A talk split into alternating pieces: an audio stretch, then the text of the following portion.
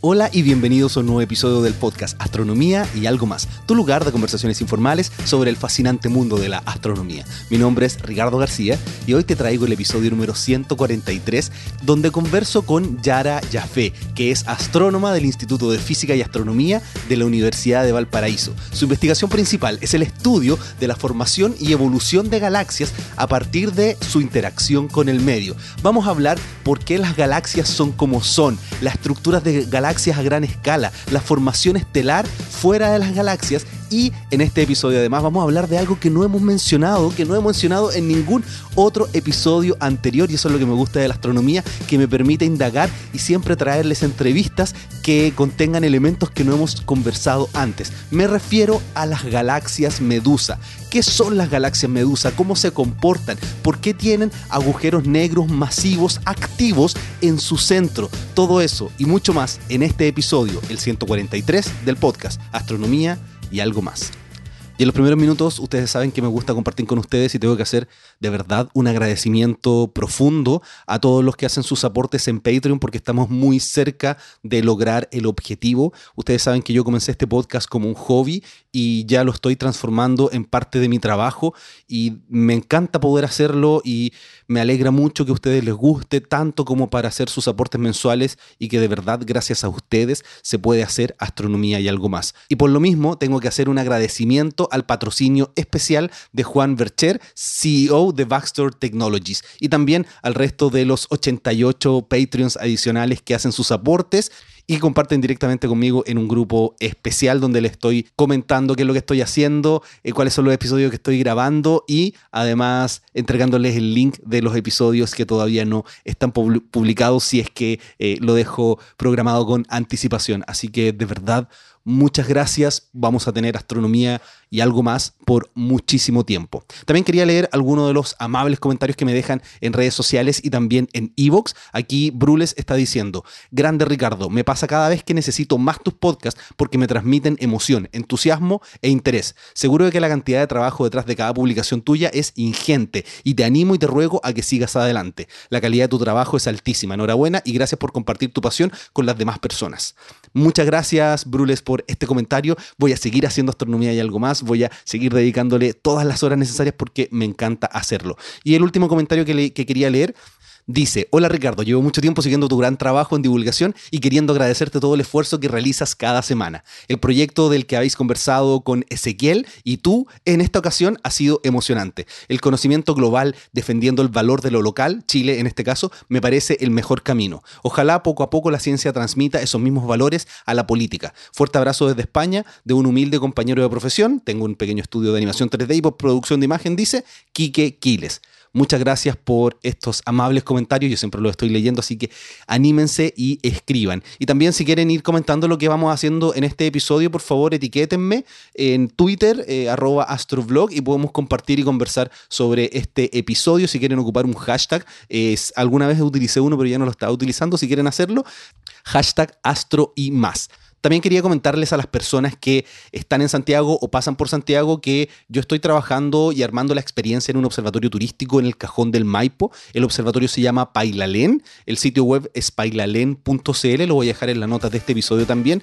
Y ahí hacemos observación del cielo, una experiencia una charla en un domo que tenemos, eh, también tiene un cóctel y varias actividades y lo estamos realizando una vez al mes. Esto partió casi hace casi un año ya y tenemos ahora el sábado 8 de septiembre un nuevo tour, así que si están interesados, toda la información en pailalen.cl y además voy a estar yo arriba haciendo el tour. Así que se abre nuevamente la temporada de turismo astronómico porque empieza a mejorar el clima acá en Santiago. Y si están interesados y necesitan algún descuento, por favor escríbanme ricardo.astroblog.com y voy a ver si les puedo conseguir algún descuento para el tour de Pailalen no se lo comenten a otras personas, eso sí. Bueno, dejo hasta aquí esta introducción y los dejo con el episodio número 143 del podcast Astronomía y algo más.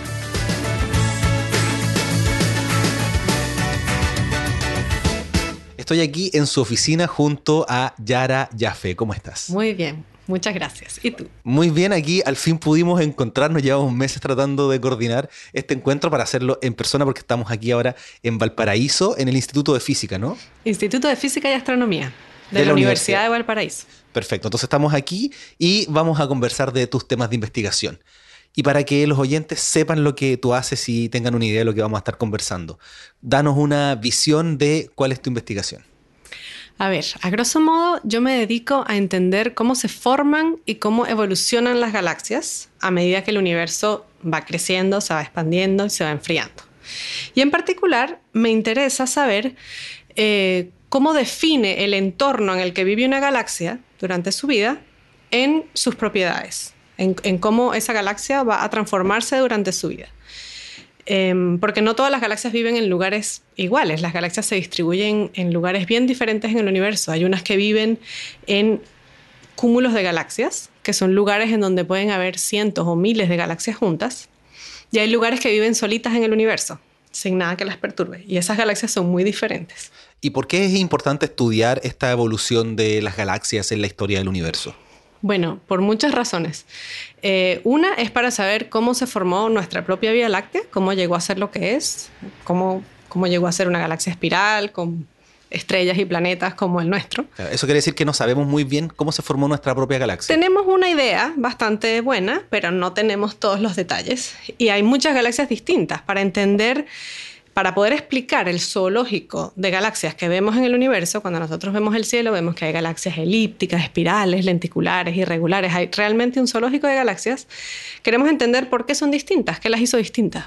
Y, por último, y tal vez lo más importante, es que entendiendo la evolución de las galaxias, también podemos reconstruir la historia del universo. O sea, las galaxias son uno de los, de los pocos buenos recursos que tenemos para reconstruir la historia del universo porque uno mientras observa galaxias, tanto cercanas como lejanas, las vemos en distintas épocas del universo y así podemos entender qué es lo que ocurría. Claro, porque eso es lo bonito, que cuando miramos muy lejos estamos viendo atrás en el tiempo. Exacto. Así que puedes hacer una historia de la evolución del universo. Nosotros no tenemos la ventaja que tienen los cineastas acá en la Tierra de filmar algo en movimiento y, hacer una película. Nosotros tenemos que reconstruir una película con distintos personajes, pero asumiendo que es el mismo, en este caso las galaxias, en distintas épocas. Claro, pero yo estaba escuchando también en un podcast de unos amigos míos que tienen un podcast en España que se llama Coffee Break, que estaban hablando no me acuerdo en qué episodio, que hoy día tenemos tantos datos que hay algunas cosas que ya no se ven simplemente como un snapshot, sino que podemos ver la evolución, no sé, las estrellas que giran en torno al agujero negro al centro de nuestra galaxia, como que ya empezamos a ver un, por lo menos un par de cuadros de esta película. Tenemos un poquito más de resolución temporal y también espacial, eh, gracias a instrumentación nueva que ha llegado en distintos telescopios y bueno, todo el desarrollo tecnológico asociado a la astronomía. Pero igual, el universo tiene casi 14 billones de años. Claro, ahí yo siempre hago la, distinción porque son 14 billones en inglés. Sí, perdón. Porque en español billón son millones de millones y en inglés son miles de millones. Muchas gracias. Yo siempre me confundo. No, pero es, es para confundirse, si es así. 10 a la 9, ¿ya? claro, más fácil. Y claro, en la vida humana no, nosotros no representamos prácticamente nada en esa escala de tiempo. Entonces es muy difícil ver el universo evolucionar. Em, como tal, pero podemos verlo en distintas épocas y reconstruirnos la película. Claro, y también lo que vamos a estar conversando es de unas galaxias muy particulares que para ti son importantes, que son las galaxias Medusa, pero no quiero que me cuentes ahora, eh, porque vamos a empezar a hablar de eso eh, más adelante. Antes de, de, partir ya con el tema de la evolución del universo a partir del estudio de galaxias, quiero que me cuentes tu historia, cómo llegaste a ser astrónoma y ahora estar trabajando aquí en Valparaíso. Ya, bueno, yo soy de Venezuela, nací en Caracas y estudié física. Estudié la licenciatura en, física pura en la Universidad Simón Bolívar, eh, que es una universidad bellísima en las afueras de Caracas que está especializada en ciencia y también tiene ingeniería, pero siempre en temas como científicos.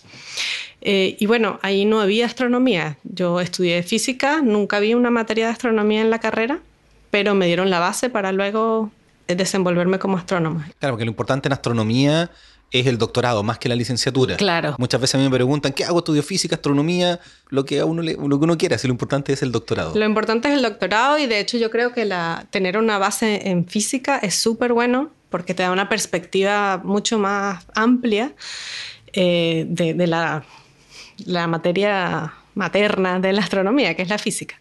De hecho, cuando estaba haciendo la carrera me encantó todo el tema de física de partículas, altas energías, y de hecho dudé si hacer astronomía o física de partículas. Me gustaba mucho también esa parte. Y bueno, mi primer encuentro con la astronomía fue una pasantía que hice en el Observatorio Nacional en la ciudad de Mérida, eso es los Andes venezolanos. A nosotros nos llega la última partecita de los Andes. Y bueno, ahí fue, fue súper mágico porque fue la primera vez que estuve en contacto con la astronomía y pude hacer investigación eh, con una profesora que estaba allá, eh, Caterina Vivas, que ahora de hecho está en Chile, está en La Serena. Y, me encantó y decidí hacer un doctorado. Y me fui a, Inglaterra a hacer el doctorado eh, con, con distintas becas que conseguí, tanto de Venezuela como de Inglaterra. Em, y bueno, por supuesto, el tema fue que en, Inglaterra, a pesar de tener varias becas, eh, igual no me alcanzaba como para terminar el doctorado, porque claro, la beca que tenía en Venezuela, cuando lo convertías a libras esterlinas, no, no daba. Y ya Inglaterra es caro. Y ya Inglaterra es caro y las matrículas para los extranjeros es muy caro. Entonces apliqué a cuantas pasantías hubieran en otros lados Em, y me salió una pasantía súper buena en la ESO de Alemania. Entonces, durante mi doctorado, parte de mi doctorado estuve en Alemania, en Garching, en Múnich, eh, haciendo una pasantía y luego volví a Inglaterra. Y luego hice varios postdocs. Estuve un tiempo en Padova, en Italia, eh, un poquito más de un año. Me tocó aprender italiano a la fuerza. Sí, en general, en todos los países donde se estudia astronomía, uno puede hablar inglés. De hecho, cuando vienen los postdoc a estudiar acá a Chile, no se habla español, no tienen por qué aprender español, eh, hablan todo en inglés. Pero en Italia en, particular, no. tienes que hablar italiano. en Italia casi nadie me habló inglés, eh, excepto mi jefa, que entendía que iba a ser bien lento hacer ciencia si no hablábamos inglés. Y además lo otro es que uno no quiere que un italiano a uno le hable inglés porque en general hablan muy mal el sí, inglés. Es verdad. No todos, pero, no, hay, algunos que hablan hay como una resistencia a hablar inglés. Pero la pronunciación que tienen eh, eh, es más fácil uno que habla español que le hablen en, italiano a que a uno le hablen en inglés. Exacto. Bueno, entonces estuve en Italia y luego eh, me vine a Chile. Me vine a Concepción en el año 2012, a la Universidad de Concepción, donde hice un postdoc de tres años, un postdoc de Fondesit. Y luego me salió otro postdoc, en verdad un fellowship en la ESO, y estuve trabajando en la ESO dos años.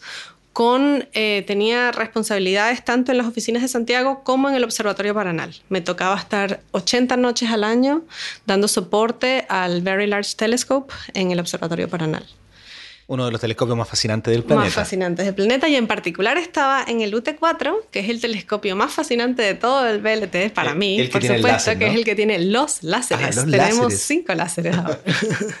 ahora el, el, UT4 tiene, tiene cuatro láseres súper poderosos eh, que se ocupan para hacer óptica adaptativa que hace, en palabras simples, eh, la óptica adaptativa lo que logra son imágenes mucho más em, nítidas. nítidas. Claro, contrarrestas la atmósfera de la Tierra eh, modificando el frente de luz. Exactamente. Y después eh, de ese par de años en la ESO, de hecho durante ese trabajo me salió la oportunidad de venirme a Valparaíso como profesora y de hecho dejé mi trabajo un poquito antes para eh, dejé mi trabajo en la ESO un poquito antes para venirme al paraíso a desenvolverme como profesora, que era algo que siempre había querido hacer porque me gusta mucho eh, el tema de la educación y poder estar en un ambiente universitario, estudiantil y, y hacer cosas de educación y difusión. Claro, y me imagino que además ahora tienes más tiempo también para hacer tu propia investigación.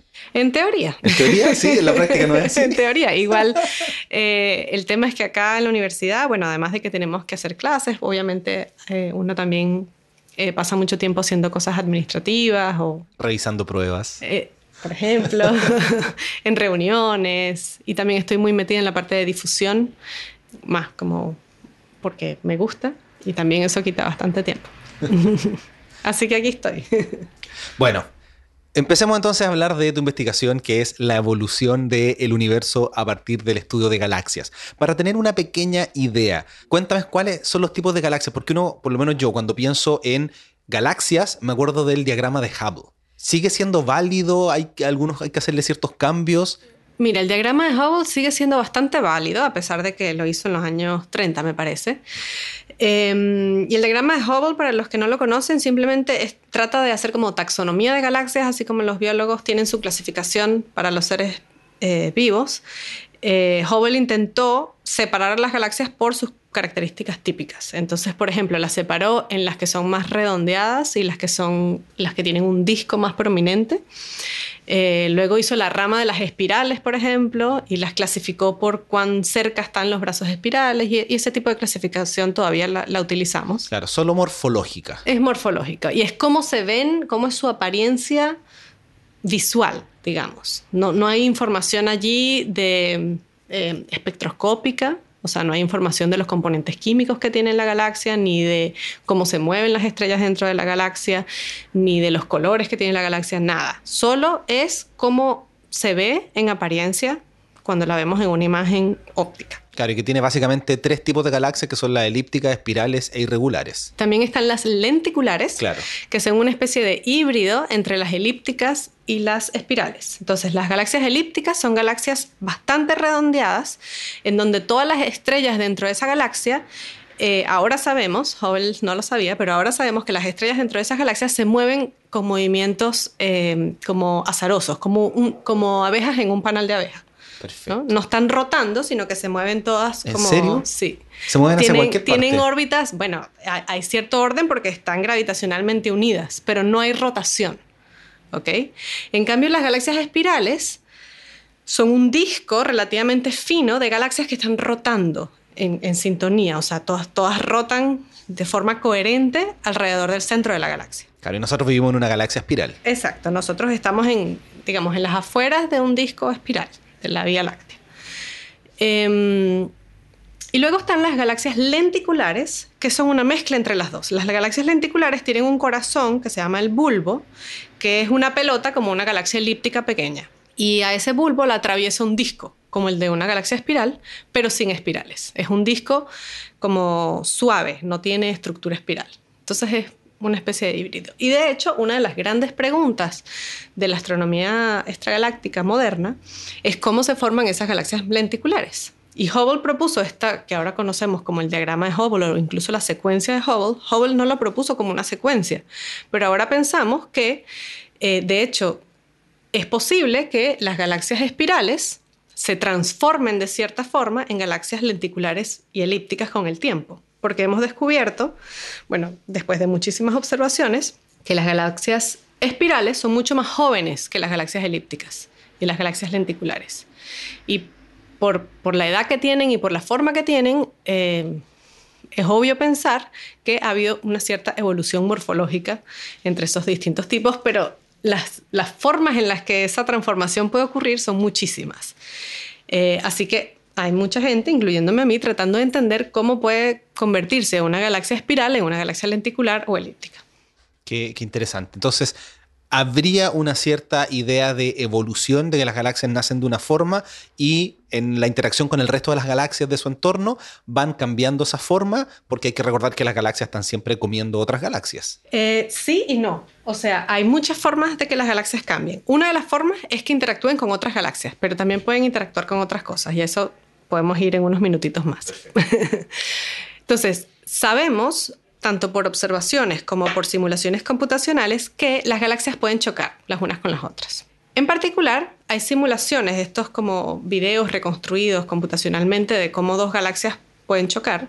Eh, ven que si dos galaxias grandes espirales, como por ejemplo la Vía Láctea y Andrómeda, chocan, si chocasen, y de hecho vamos a chocar con Andrómeda en unos cuantos miles de millones más. Sí, faltan miles, de millones de años miles más. de millones de años más. Así que no se preocupen, hay otros problemas que tenemos, no el choque que vamos a tener. De, hecho, ni siquiera un choque, un merger que vamos a tener con Andrómeda. No nos va a pasar nada, porque las, e, e, en realidad las estrellas no se tocan. De hecho, el Sol se va a acabar antes de que eso ocurra. Exacto, no, no, hay, no, hay, no hay drama. Pero cuando las galaxias chocan, lo que ocurre es que cambian en apariencia. Esos son procesos muy lentos, por supuesto, o sea, en tiempos astronómicos, pero cuando terminan de fusionarse, las dos galaxias espirales se van a ver como una gran galaxia elíptica. Entonces, esa es una de las formas en la que tú puedes transformar un tipo de galaxia con estrellas muy jóvenes y mucho material, digamos, virgen con el que se pueden formar nuevas estrellas, que en este caso sería el gas. Puedes transformar esas galaxias en una galaxia estéril, redonda, elíptica, que ya no tiene muchos chances para formar nuevas estrellas y que simplemente va a envejecer eh, como elíptica. Claro, porque eso es lo otro que no mencionamos, que dependiendo del tipo de galaxias, es qué cantidad de estrellas jóvenes van a tener, algo así, ¿no? Sí, sí. Eh, bueno, eso, eso lo hemos descubierto un poquito después de Hubble, que por ejemplo todas las galaxias espirales son mucho más jóvenes. Y cuando uno habla de juventud en astronomía, en particular de las galaxias, uno habla de que estas galaxias tienen capacidad de formar nuevas estrellas. Claro, porque las galaxias tienen la misma edad. Eh, sí, claro, o sea, pueden tener la misma edad entre comillas, pero eh, digamos, la, la, edad astronómica en este caso sería eh, si está activamente formando estrellas o si sus estrellas están simplemente dejándose morir sin formar nuevas generaciones de estrellas. Claro, entonces, digamos que las estrellas de esas galaxias son jóvenes. Exactamente, eso es lo que los astrónomos se refieren cuando hablan de galaxias jóvenes. Sí, entonces las galaxias espirales tienen muchísimo gas y es ese gas el que permite que se sigan formando nuevas generaciones de estrellas. Porque las estrellas se forman cuando ese gas se compacta y genera eh, la posibilidad de formar nuevas estrellas. Exactamente, tengo unos episodios ahí con Mónica Rubio donde hablamos en detalle de la formación de estrellas. Pero lo que ocurre en las galaxias espirales, tengo entendido que es que solamente hay formación estelar en los brazos espirales donde se acumula este gas por las ondas de densidad. Sí, eh, hay, hay, más formación estelar, hay formación estelar en general en el disco, pero hay más formación estelar en los lugares más densos, que serían en este caso los brazos espirales. Claro, y las galaxias irregulares, como las nubes de Magallanes, tienen formación estelar en. En distintos lugares, dependiendo de la densidad del gas que esté en la distribución de ese gas dentro de las galaxias. Y las galaxias elípticas ya no tienen formación estelar. Las galaxias elípticas, al menos si abres un libro de texto normal, te van a decir que las galaxias elípticas no tienen gas y por lo tanto no forman estrellas. Últimas observaciones revelan que eso no es 100% verdad. Perfecto, así que vayan a contarle a sus amigos que, que dice que las galaxias elípticas no tienen formación estelar. Aquí me estás diciendo que tienen un poquito. Hay algunas que pueden tener eh, algo de gas residual y hay distintas formas de generar ese gas. Puede que sea residual de cuando la época que sí tenían gas o acretado, es decir, que esa galaxia elíptica gigante se encontró con una enanita, como por decir la nube pequeña de Magallanes, y se la comió, y ese gas todavía le quedó por ahí en el estómago, en algún lado de la galaxia. Y ahí empezó a formar más estrellas. Hasta que se acabe ese gas y luego quedará las estrellas que formó sin poder formar más. Perfecto. Entonces, resumiendo, nosotros estamos conversando que existen evolución de galaxias a partir de que se van encontrando con otras y las más grandes se van comiendo o fusionando con las galaxias más pequeñitas. Pero tú me dijiste que hay otro método a través del cual evolucionan las galaxias. Sí. Esto sería solo la interacción como más obvia, que es interacción entre una galaxia y otra galaxia. También hay interacciones entre una galaxia y muchas galaxias a la vez.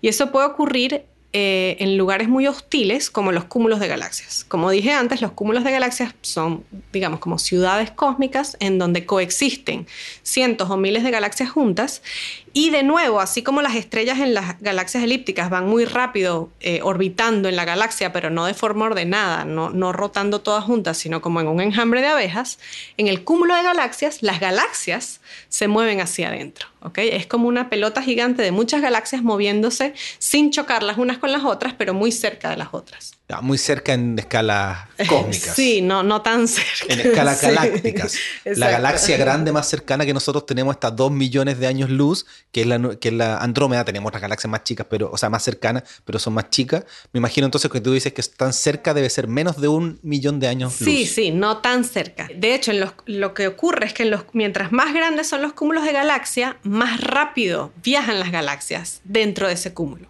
Y esa gran velocidad que adquieren lo que hace es que una galaxia que está en el cúmulo puede acumular muchos encuentros rápidos con otras galaxias. No chocan en sí, pero se, sobrevuelan muy cerca muy rápido. Y esas interacciones como de roce, de, de, nuevo, en términos astronómicos, no es que se tocan, pero sino que pasan un, relativamente cerca, muy rápido, gravitacionalmente distorsionan a la galaxia. Será algo así como, no sé, estoy tratando de pensar una analogía. Yo siempre busco analogías como cuando uno va en el auto por la carretera y se van pegando mosquitos en el parabrisas.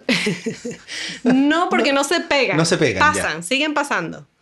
Es como, no, aquí está la analogía. Cuando estás en el auto, en la carretera, y pasa un autobús gigantesco y sientes que tu auto se mueve un poquito, como que se, no se tocaron, no Claro. hubo nada, pero sientes el efecto. Y a ese efecto se le conoce como harassment en inglés, que sería acoso en español. Es como acoso entre galaxias, como que van muy rápido así interactuando las unas con las otras. O sea, hasta Esa- las galaxias se acosan. Sí, y esa es una forma de alterar la vida de las galaxias. No sabemos exactamente lo que pasa a las galaxias si están expuestas a acoso por mucho tiempo. Lo único que tenemos para estudiar eso son las simulaciones porque no lo podemos ver ocurriendo, digamos, en la escala a la que lo necesitamos ver. Pero las simulaciones dicen que eh, si una galaxia está expuesta a acoso por mucho tiempo, puede transformarse de espiral a lenticular. O sea, eventualmente vas borrando eh, los brazos espirales y vas consumiendo todo el gas y ya no puedes formar nuevas estrellas. Y así envejeces a la galaxia. En general, cuando una galaxia cae en un cúmulo de galaxias, va a envejecer muy rápido. Es un, es un ambiente muy hostil y muy violento para las galaxias que vienen, por ejemplo, de lugares poco densos en el universo, donde no hay nada que las moleste. Cuando entran en el cúmulo se encuentran en un ambiente muy hostil y mueren rápido, digamos.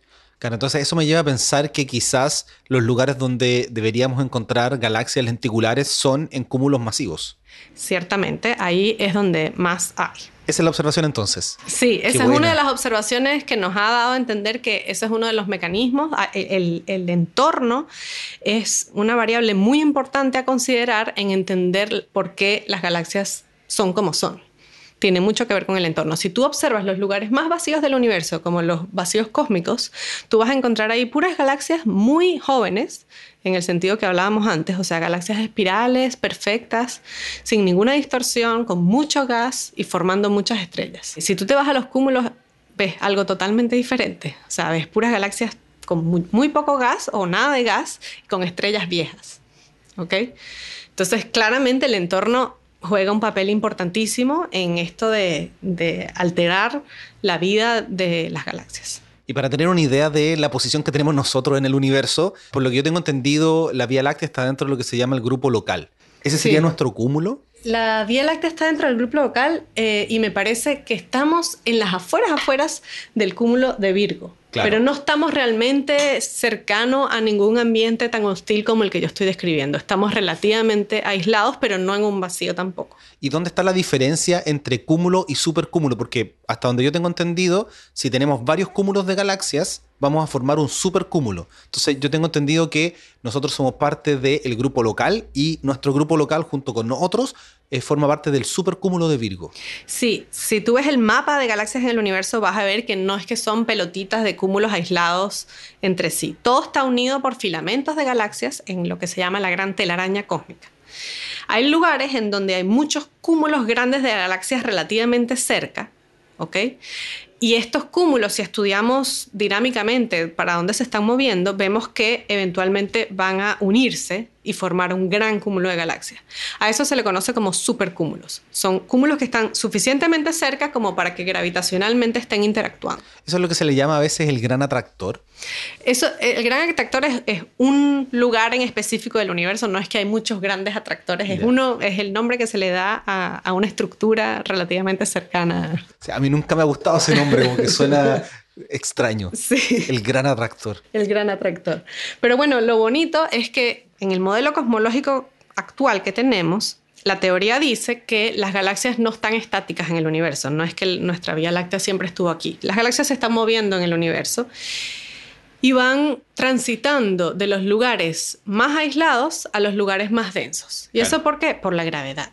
Y esos lugares más densos son estos filamentos. Los filamentos son como autopistas de galaxias Perfecto. que las llevan a los lugares realmente densos, que son los cúmulos. Ya, entonces tenemos los cúmulos y de los cúmulos no es que haya un filamento literal, sino que uno ve que la masa se va moviendo a través de esos lugares, que son los filamentos, y eso tengo entendido que está dominado por la materia oscura.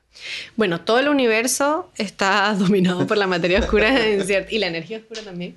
Eh, en los cúmulos de galaxias hay bastante materia oscura eh, y se cree que de hecho la, la materia visible sigue a la materia oscura, ¿no? Y que cuando ocurrió el Big Bang, todo lo que conocemos, toda la materia del universo estaba, digamos, en una singularidad, eso explotó y se distribuyó en el cielo de una forma casi homogénea, pero no totalmente homogénea. Y en esos pequeños bolsillos de, materia que habían en el universo temprano, se empezaron a acumular más materia, fueron pequeños atractores que empezaron ¿Qué, es lo que le llaman las fluctuaciones cuánticas?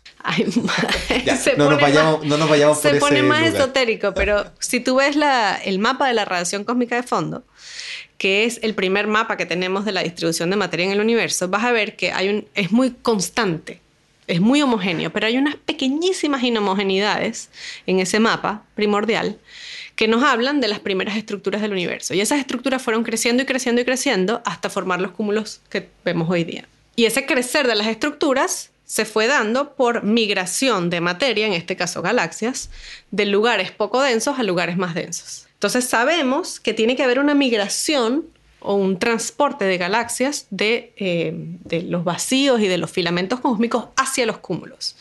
Y esto por la atracción gravitacional que tienen estos grandes sistemas de galaxias que por supuesto son muy masivos y tienen un poder atractor muy grande. Entonces, cuando las galaxias caen a los cúmulos, pueden experimentar distintos, distintas cosas y dependiendo del entorno exacto donde estén. Una pueden chocar con otras galaxias, pueden sentir este eh, acoso del que hablaba, pero hay otra cosa que es en realidad en lo que yo trabajo, que se llama, en inglés se llama RAM Pressure Stripping. Y lamentablemente no me gusta la traducción al español porque sería remoción de gas por efecto de carnero, por presión de carnero. Suena muy raro. Sí, muy extraño. Eh, voy a tratar de explicarlo con palabras menos raras. Aquí podemos usar la analogía de cuando uno está entrando a la ciudad en el auto y sacas la cabeza por la ventana, el viento va a empujar tu cabello hacia atrás. ¿Cierto? O sea, tu cabeza va a permanecer fija, pero tu cabello va a estar como soplado por el viento hacia atrás. Sí, el mío cuando está corto casi no se mueve. No se mueve. las galaxias cuando vienen entrando al cúmulo, no solo sienten, no solo interactúan con las otras galaxias gravitacionalmente, pero también pueden interactuar de forma hidrodinámica con el cúmulo. Y aquí eh, tengo que explicar un poquito. La forma hidrodinámica me refiero a que la interacción no es entre las estrellas, sino entre el gas que trae la galaxia y el gas que existe en el cúmulo. Las galaxias tienen gas frío, del cual forman estrellas, y los cúmulos tienen gas caliente, que llena el espacio entre las galaxias. Perfecto. Entonces el espacio entre las galaxias no es vacío, sino que es un gas y dice que está caliente. Caliente, bastante caliente. Lo podemos ver en rayos X. Este gas es muy caliente. ¿Y por qué? Es que es muy extraño que fuera de las galaxias haya un gas caliente. Ahora. Ese gas caliente es caliente porque lo, lo excita el gran potencial gravitacional que hay en el cúmulo, ¿ok? Y bueno, hay muchas teorías para cómo se forma ese gas caliente. Ese es otro podcast entero. imagino. Este gas es un gas que, tiene distintos orígenes eh, y todavía hay cierto origen primordial, cierto origen que es arrancado de las galaxias, pero el hecho es que es mucho más caliente, está en una fase muy distinta a la que traen las galaxias. Entonces, cuando las galaxias entran a este medio... Perdón que te interrumpa, pero es que de verdad que siento que es muy extraño que entre medio haya este gas caliente. Me imagino que también este gas es muy poco denso. Este gas eh, no tiene la, misma distribución que tiene el gas dentro de una galaxia, no. Está distribuido, digamos, de forma... De, tiene otro perfil de distribución dentro del cúmulo que el que tiene el perfil de distribución del gas en una galaxia. Y sigue, o sea, prácticamente siguiendo al potencial gravitacional del cúmulo, ¿okay? que es gigantesco en comparación con la galaxia. Y la galaxia, cuando entra al cúmulo, se encuentra con este gas caliente, que sería la analogía de la ciudad como el smog de la ciudad, y esta galaxia de campo que nunca ha visto el smog, eh, interactúa con él, y el gas frío que trae la galaxia, al venir la galaxia muy rápido entrando al cúmulo, se le arranca, se le remueve a medida que la galaxia entra al cúmulo.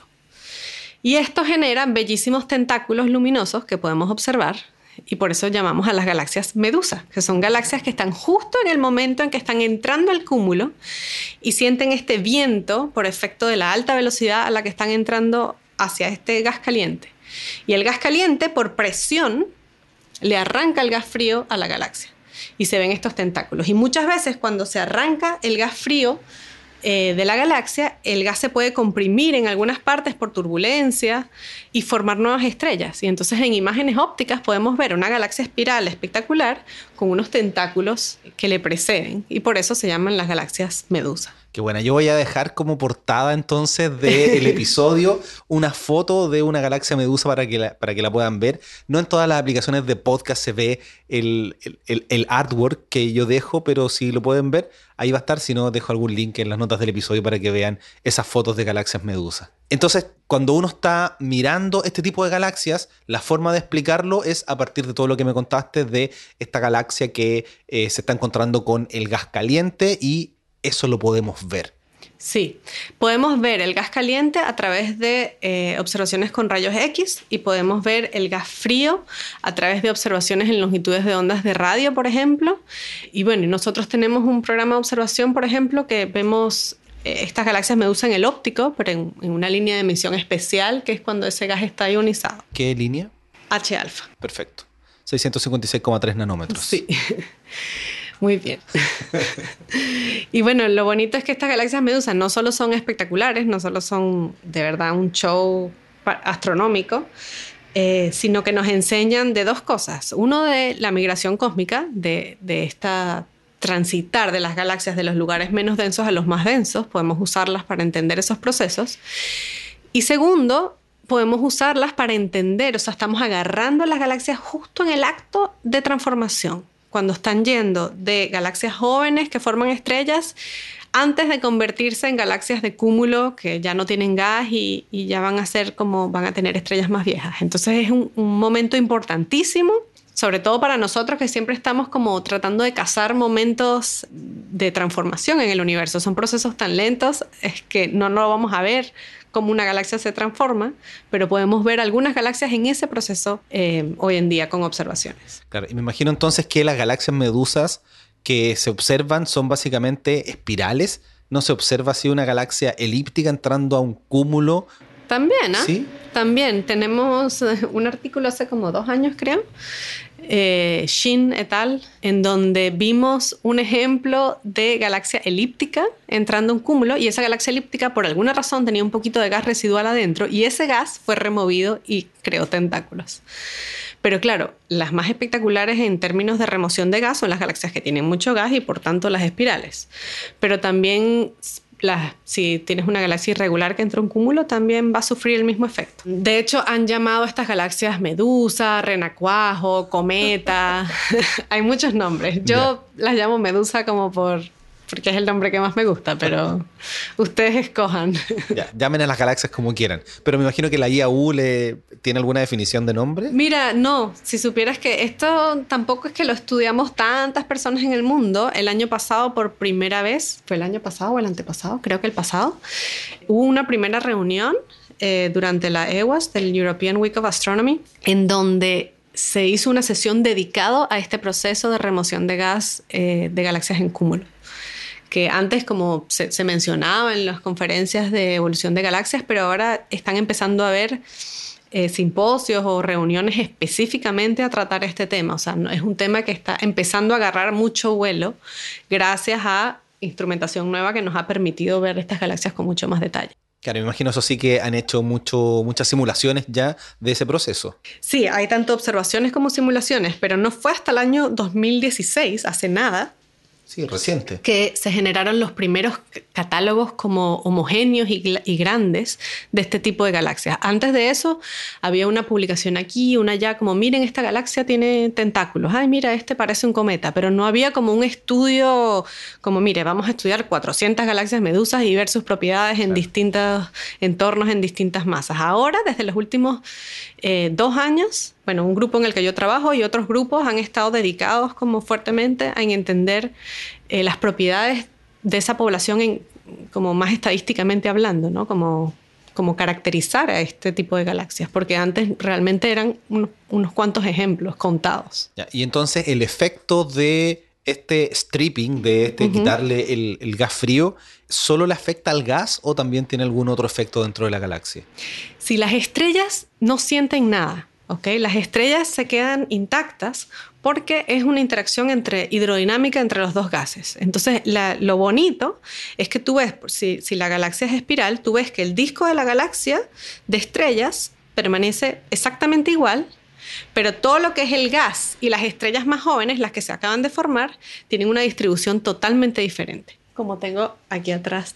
Sí, ahí estoy viendo varias imágenes, pero las voy a poner en las notas del episodio porque en audio no se pueden ver las imágenes. Sí, es muy difícil como demostrar la belleza de estas galaxias solo con audio. Ese es el desafío, pero son hermosas. Imagínense una galaxia espiral y ahora quítenle el gas y hagan una especie de medusa con ese gas. Medusa nadando en el cielo. Bueno, para tener una idea, entonces, nosotros estamos en la Vía Láctea, nuestra galaxia. ¿Estamos en algún filamento? ¿Estamos ya en la parte donde está el cúmulo? ¿Vamos a tener en algún futuro ese proceso y la Vía Láctea se podrá transformar en una galaxia medusa? Mira, nosotros estamos en un grupo no muy masivo. Nosotros somos una de las, o sea, junto con Andrómeda, son dos galaxias grandes. Antes de sentir eh, ningún efecto de un entorno más grande, la galaxia va a chocar con Andrómeda. Así que esa es como la preocupación eh, más inmediata, pero no es nada inmediata, como hablamos antes. pero eh, nosotros somos los predadores del cuento. Las galaxias chiquitas que caen en la Vía Láctea sienten el efecto de nuestra galaxia, porque este efecto del que yo te acabo de comentar no solo sucede cuando hay galaxias que entran en cúmulos grandes, sino cuando galaxias chiquiticas entran en galaxias grandes. Por ejemplo, las nubes de Magallanes hace poco hace de nuevo un par de años, no más que eso, se descubrió, bueno, las nubes de Magallanes están interactuando con el potencial gravitacional de la galaxia y están siendo distorsionadas por el efecto de nuestra galaxia, pero parece que también están sintiendo este efecto de presión del gas. Así que son como protomedusitas. Qué bueno. Todavía no, no, han sufrido el efecto completo, pero porque también, el, digamos, la presión que puede ejercer la Vía Láctea en esas galaxias es menor que la presión que ejerce un cúmulo de galaxias en otra galaxia, pero también existe ese efecto. Entonces, en nuestro caso, nosotros somos los predadores de cierta forma, como que somos el animal grande atacando a los más chiquitos. Hasta que llegue el más grande. Exacto. Qué buena. Entonces, este es un proceso que se está recién haciendo, están recién partiendo con este estudio ya un poquito más acabado de las galaxias medusa ¿Y cómo se hace en la práctica? ¿Tú pides tiempo de telescopio? ¿Qué telescopios utilizas? Eh, ¿Qué es lo que estás haciendo ahora?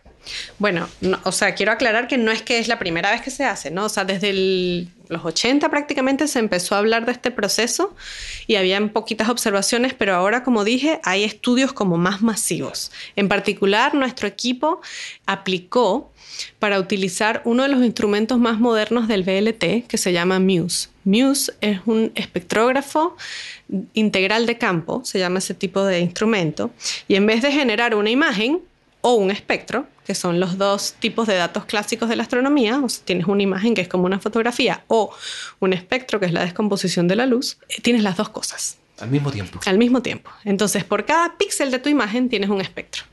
Y eso te genera un cubo de datos. ¿Y cómo se puede hacer eso en la práctica? Ay, bien complicado. un resumen, un resumen, es que si no me voy a quedar con la duda. Es prácticamente agarras tu imagen y la picas en muchos pedacitos y cada pedacito lo mandas a un espectrógrafo y descompones la luz. Pero imagino que a través de fibra óptica. Hay distintos tipos de, de este tipo de instrumento, pues fibra óptica es una de las opciones. Ya. Pero para que se den cuenta la importancia que tienen los instrumentos cuando uno hace astronomía, si tienes un instrumento que te da al mismo tiempo una foto y un espectro, ya tienes un cubo de datos que además es difícil de manejar. Sí, para, para los que no manejen este tipo de conceptos, imagínense cuando van al dentista y les hacen como una especie de tomografía de toda la mandíbula y los dientes que uno puede ver en tres dimensiones cómo es la mandíbula. Es más o menos lo mismo, podemos ver a las galaxias en tres dimensiones, si se quiere. Tenemos un cubo de datos que nos permite extraer un sinfín de información. Es como sacarle el ADN a las galaxias. Tenemos información sobre cómo se mueven las estrellas adentro, sobre cuál es el tamaño físico de la galaxia, sobre la composición química, la edad de las estrellas. Podemos saber todo. Es realmente un instrumento maravilloso. O sea, por píxel puedes conocer el espectro. Sí. Es realmente increíble, es realmente increíble. Entonces aplicamos a un large program que se llama, un programa como de más de algunas horitas, sino un programa significativamente más grande que un programa normal, para observar 114 galaxias la mayoría medusas y también un grupo más pequeño de galaxias de control, para, como para comparar. Galaxias que no estén sufriendo este efecto para compararlas con las medusas. Me imagino como galaxias que le están dando un placebo cuando se hacen estas cosas de control de fármacos, por ejemplo. Ellas se imaginan que tienen tentáculos, pero no los tienen. Y aplicamos, por supuesto, estos son procesos, me imagino que has hablado de esto en otros podcasts, son procesos en donde uno compite con toda la comunidad internacional para que te otorguen tiempo de observación. Sobre todo en el caso del BLT es muy competitivo porque todo el mundo, por supuesto, quiere usar ese telescopio. Claro, está dentro de los más ocupados junto con los Keck, me imagino que el GTC de Canarias. Eh, los Gemini que también son bastante grandes. Y en particular el instrumento Muse, que era un instrumento nuevo para la época, eh, no tiene muchos años, Muse es relativamente nuevo, como abrió una ventana totalmente nueva y maravillosa al universo, todo el mundo lo quería usar. Entonces fue realmente muy, muy, muy competitivo y fue una suerte gigante que nos otorgaran el tiempo, nos dieron 120 horas de observación con Muse. Que es muchísimo. muchísimo. Y hace un mes o dos meses, mes y medio aproximadamente, terminamos todas las observaciones. Fue un programa que duró un poquito más de dos años. Eh, de constantes observaciones eh, cada vez que las condiciones lo permitían de observar estas galaxias y ahora tenemos un acuario, lo llamamos, de 114 galaxias, eh, del cual estamos aprendiendo muchísimo. El programa se llama GASP, Gas Stripping Phenomena with Muse lo pueden buscar en internet. Y está liderado por Bianca Poggianti en el Observatorio Astronómico de Padua. Pero es una colaboración internacional, em, bueno, conmigo aquí en Chile, eh, personas en la ESO. Em, bueno, yo empecé cuando yo estaba en la ESO. De hecho, me tocó observar mis propias galaxias. y gente en Inglaterra y en distintas partes del mundo. Y me imagino que el análisis de esos datos no debe ser nada de fácil. No, de hecho necesitas no lo puedes hacer en tu laptop, ¿no? Eh, genera muchísimo espacio la reducción de ese tipo de datos. Son muy pesados, son muy complejos y necesitas, digamos, un, computador con muchos cores para procesamiento en paralelo de este tipo de datos. Y de hecho nuestro equipo como desarrolló herramientas para poder simplemente usar esos datos, o sea, no, no es trivial. ¿Y qué es lo que han encontrado? Porque me imagino que ya han hecho algunos análisis. Sí. Porque ya llevan, ¿cuánto? Me dijiste, de un mes y medio que, que terminaron de hacer las observaciones, pero las primeras ya se las tienen que haber mandado. Eh, sí, ya tenemos más de 10 publicaciones aceptadas. Ha sido un em, programa muy efectivo, no solo en, en, tiempo de observación, sino también en escribir artículos. La colaboración es súper buena y muy activa. Gente muy motivada. Y hemos encontrado cosas fascinantes yo diría que el descubrimiento que más nos sorprendió, hay muchos que fueron confirmación de cosas que pensábamos que podrían pasar, pero no estábamos muy seguros. Claro, que es importante que eso ocurra, además. Claro, por supuesto, por supuesto. Eh, hemos hecho análisis como muy específicos del tiempo que tarda una galaxia en removerse el gas, cuáles son los tipos de parámetros de impacto que tiene que tener con el cúmulo para que ocurra, etc. Claro, en general uno, uno cuando piensa en esos resultados son los más aburridos porque es obvio, estoy confirmando lo que yo pensaba, claro. pero es importante porque lo estoy confirmando. Sí, Sí, es importantísimo. Y tenemos confirmación, pero tenemos muchos resultados nuevos que no nos esperamos para nada. el más emocionante eh, lo publicamos el año pasado en Nature, que fue el descubrimiento de que vimos que las galaxias más espectaculares, y por más espectaculares me refiero a las medusas con los tentáculos más largos, así como las más extremas, todas tenían un agujero negro activo en su núcleo. Perfecto. Y resulta que bueno, se cree que casi prácticamente todas las galaxias tienen un agujero negro adentro. ¿okay? yo le he preguntado a muchos astrónomos y algunos dicen que todas y otros dicen casi todas. Yo digo casi todas porque es que no lo podemos contar, pero asumimos que son todas, pero yo digo casi por si acaso. ya, muy bien. Em, por precavida. Pero eh, la fracción o el porcentaje de galaxias que tiene un núcleo activo, es decir, que el agujero negro está acretando materia en este momento y lo podemos por lo tanto ver. Por activo se quiere, eh, se puede traducir en que los astrónomos lo podemos ver, lo podemos detectar. Claro, pero eso no eso significa que es un AGN o no? Sí, el AGN es Active Galactic Nuclei y el active significa que eh, en este momento eh, o en el momento de observar está acretando materia y la podemos ver. Perfecto. Y resulta que de las medusas que vimos más extremas, prácticamente todas tenían un núcleo activo.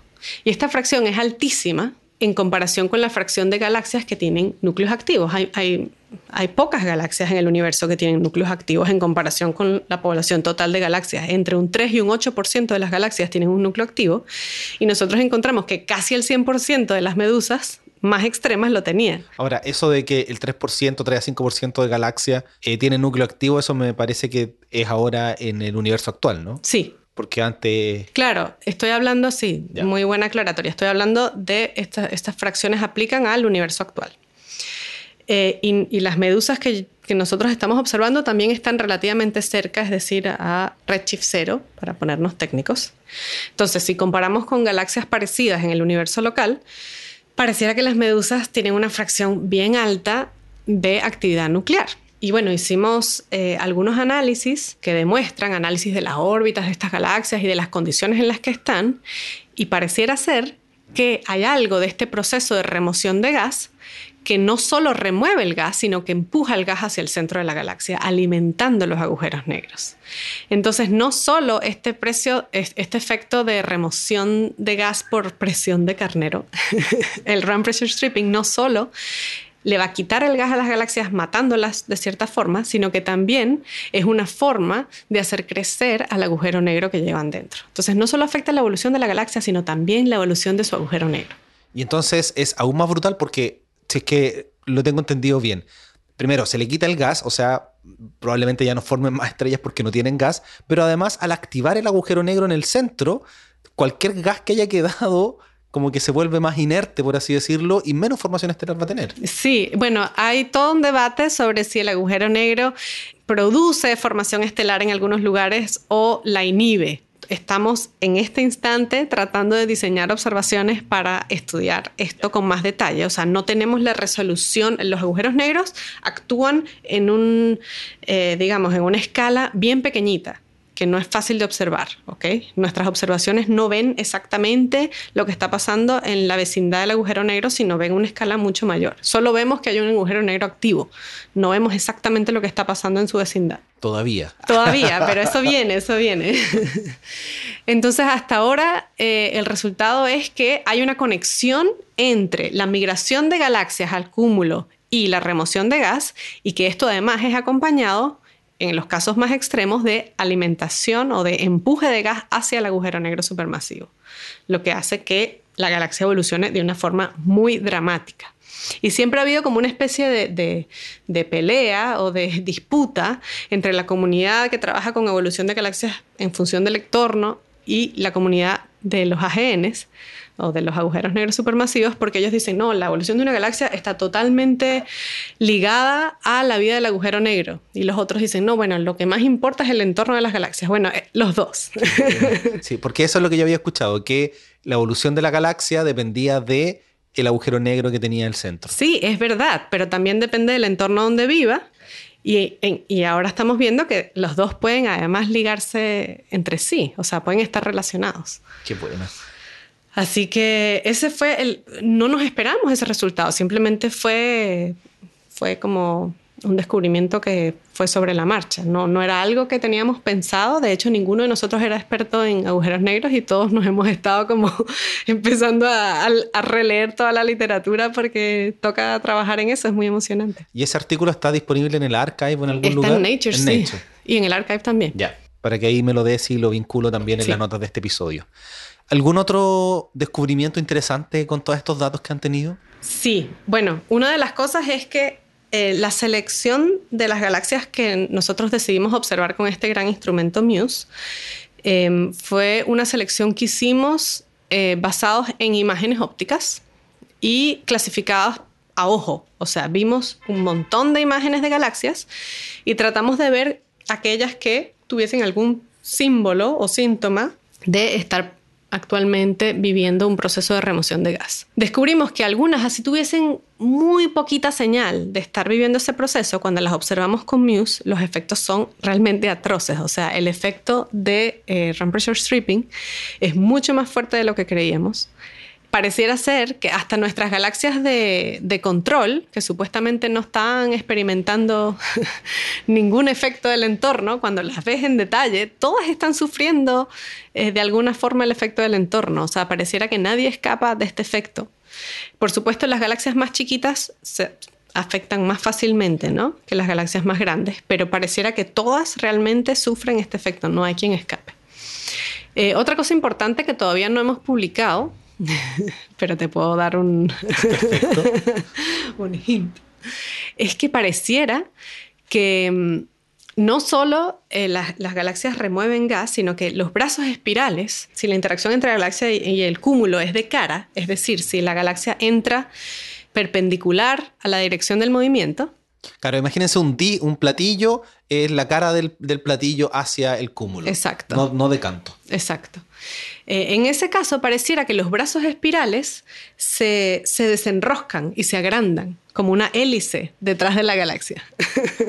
Pero todavía estamos tratando de generar simulaciones para ver si logramos reproducir las observaciones. Así que eso queda por confirmar. Pero pareciera que podría haber muchos tipos de trastorno, de la o trastornos bien fundamentales en la estructura y la, composición de las galaxias. Así que es un efecto que no podemos ignorar, no podemos omitir.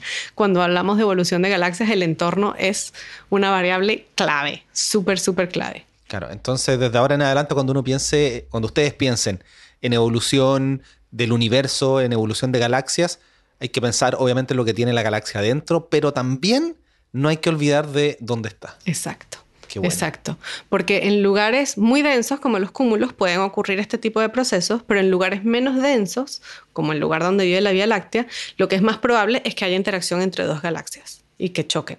En los cúmulos las galaxias no chocan realmente porque van tan rápido que no les da tiempo como de fundirse, sino que se pasan de largo nomás.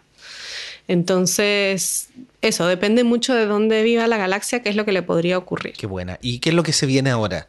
Me imagino que todavía tienen que seguir analizando los datos, sí, hacer más publicaciones. Se viene la parte más difícil, que es la parte estadística. Queremos saber, por ejemplo, una de las cosas que queremos cuantificar es qué pasa con este gas que se, tú le arrancas todo este gas a las galaxias, pero ¿qué pasa? Forma, o sea, sabemos que va a terminar formando parte de ese gas que está en el cúmulo. Pero en ese gas se formaron algunas estrellas. ¿Y esas estrellas a dónde quedaron? Hay estrellas solitarias en el, que no tienen galaxia, como estrellas huérfanas de galaxia en los cúmulos. Todas esas preguntas que por supuesto no hemos sabido responder, las vamos a poder responder. Estrellas que no estén dentro de una galaxia, sino que estén entre que se formaron afuera. Que se formaron afuera de la galaxia en gas que se removió de la galaxia en este proceso tan violento y que de repente por turbulencia colapsó y formó estrellas fuera de la galaxia.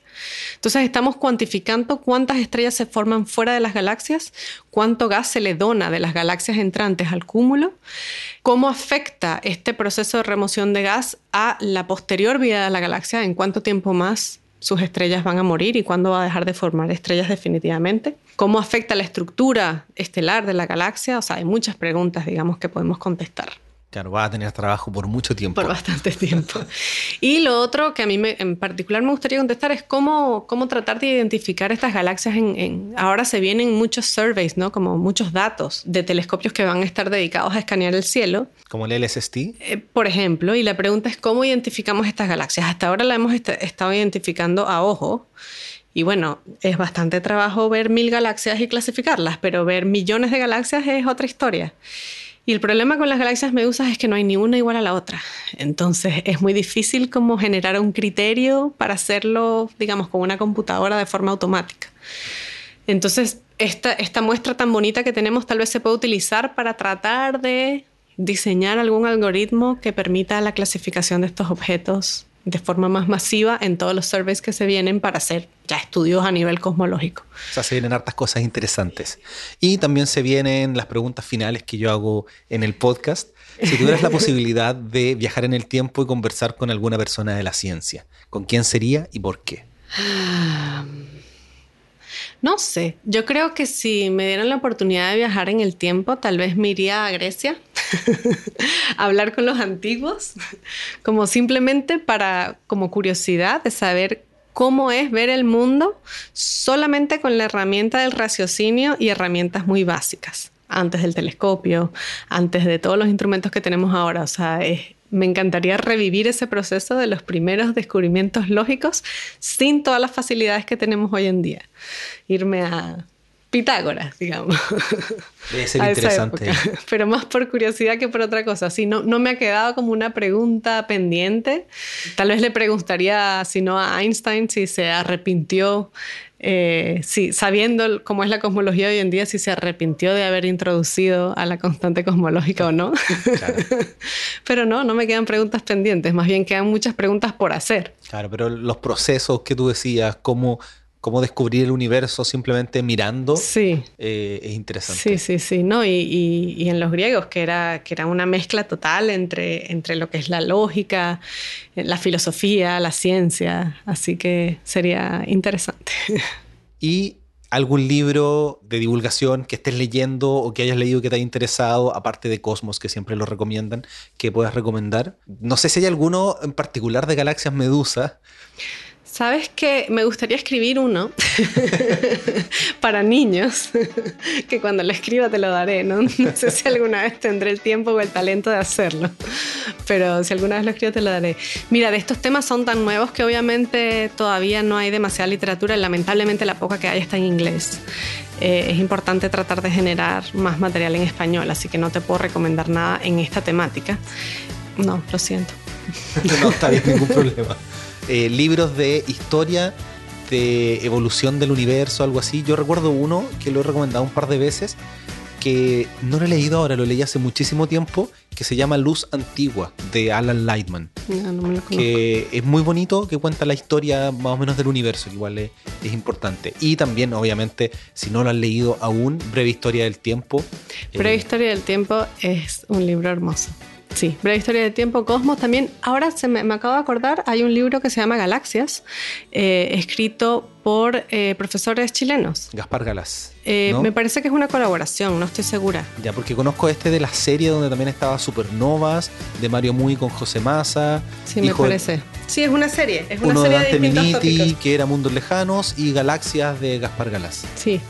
Sí, pero eso me parece que está disponible solamente en Chile. Sí, sí, sí, sí, solamente en Chile. Sí, no se me ocurre ninguna gracias. Estoy segura que en lo que cierres la puerta y te vayas se me va a ocurrir alguno. Si te acuerdas de alguno, me escribes y yo lo agrego a las notas de este episodio para que puedan ver de libros. Pero sí es difícil pensar un libro de divulgación que hable de evolución de galaxias. Sí, porque es un tema que generalmente se considera un poquito, o sea, menos sí, menos apto para la divulgación. La gente generalmente se enfoca en planetas, en exploraciones espaciales o en cosmología, así como Big Bang y cosas así. Y, debe ser un capítulo dentro de algún... Sí, como que lo medio mencionan, pero sí, libros dedicados a esos hay pocos, hay pocos, pero eso hay que cambiarlo. Muy bien. Y me dijiste que estabas metida un poco en, difusión, estás haciendo divulgación. ¿Cuáles son las redes sociales del instituto? ¿Cuáles son tus redes sociales si es que tienes algo? Las redes sociales del instituto en Instagram somos ifa-v- en Facebook IFAV eh, y en Twitter también estamos con el mismo nombre, así que nos pueden seguir. Perfecto, así que ahí pueden dejar un comentario de que escucharon este podcast. ¿Y tú tienes redes personales o...? Sí, pero son personales. Son, perfecto, son para, tu, para ti, tu familia y tus amigos. Así que bueno, muchas gracias Yara por este tiempo para hablar de algo tan interesante como las galaxias Medusa y todo lo que tiene que ver con evolución de galaxias. Gracias a ti.